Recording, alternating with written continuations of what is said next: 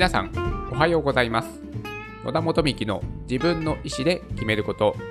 2021年4月19日月曜日の放送です。この番組は人生の自由を求めるためにまず自分の意思で選択して物事を選ぶことで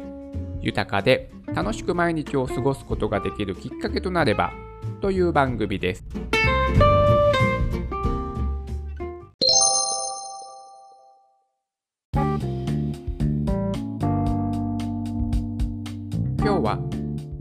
クスコンテストに初めて応募しましたについてお話をしたいと思います。私以前にですね趣味で作曲をね始めたというお話をさせていただいたんですけどももともとはですねヒューマンビートボクサーのソーソーという人の動画を見てすごいなと思ってそれで自分もちょっとね趣味でやってみたいななんて思ったりした時にこのね DJ コントローラークラブ DJ が使ってるレコードをね昔はレコードを回していた DJ のコントローラーがちょっと興味本位で今ってねどれぐらいの機材お金するのかなと思ってネットで調べてみたら思いのほかあの価格のバリエーションが豊富でもう安いものはねすごく安くて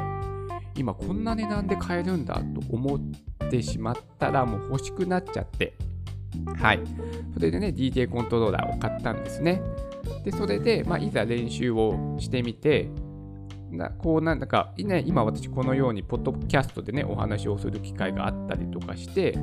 SNS でねなんか自分の楽曲まあねプレイした音源をアップしたいなと思ったんですけどもでもねいかんせん著作権がありますので気軽にはね公開できないので、ね、もうちょっとねそこに踏み込めたらね、趣味の幅、面白さの幅が広がるなと思った時に、となると自分でね、作曲をできないとね、オリジナル楽曲じゃないと、ね、いろいろなね、とこに公開できないので、じゃあちょっと作曲もやってみようかなと思って、また調べました。そしたら、その作曲をするためのソフトがあるんですけども、パソコン上でね、作曲ソフトがそれがですね、無料のソフトでもなかなかのね、高性能で、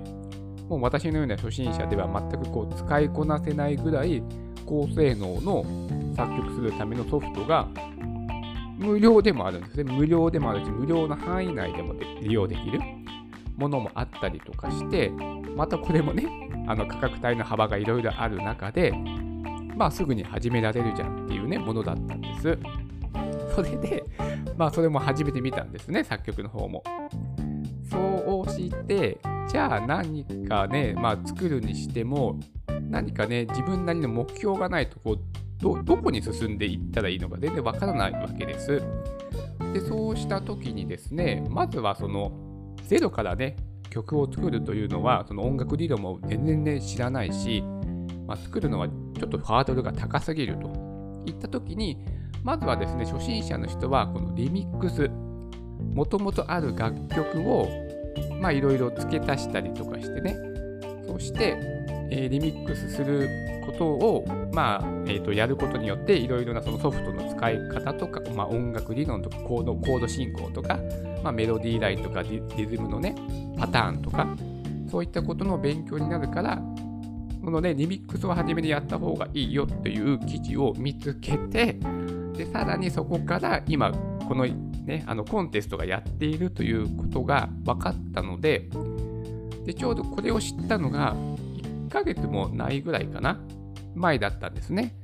それで、まあ、それぐらいの期間だったらなんかちょうどいいかなと。あんまり長すぎてもやらなくなっちゃうだろうし、近すぎても、いや、できないよってなるし、なんか1ヶ月ぐらいの期間で、まあ、ちょっと自分としてはちょうどいい期間だなと思って、ここにね、ちょっと目標を定めてやってみましたというね、お話を今日はするんですけども、まあ実際にやってみて、なんでしょうね、こう、まあ、そのなんか鼻歌を歌うとか、ね、今まで私もね、人生の中でたくさんの音楽を聴いてきたし、私もね、学生の時バンド活動をやってたんです。まあ、そういった経験もあるので、こう頭の中ではね、いろいろなこう想像をね、膨らますことはできるのですが、その頭でイメージしたことを、そのね、具現化する、えー、パソコンの上でね、曲に落とすということが、めちゃめちゃ難しいと、はい、むことにね、改めて気づきまして、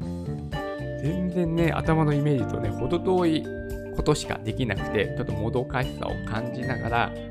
なるほど、すごく難しいなって思いながらね、えー、このね、リミックス作業で取り組みました。それで、ちょっとね、言い訳がましいかもしれませんが、ソフトのね、使い方もまだまだちょっとわからないので、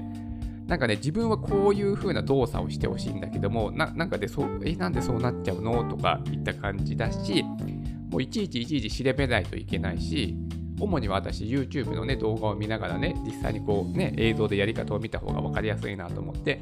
動画を見つでやってまた動画を見てまた作業をしてみたいな繰り返しをしてたので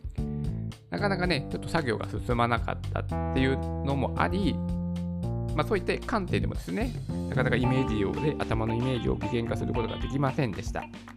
なので、あの結果はですね、とてもとても簡単なのリミックスの作業しかね、できなかったんですが、まあね、それはね、今の自分の実力だと受け止めて、まあ、一応作品はね、応募であの応募させてもらいました。はい。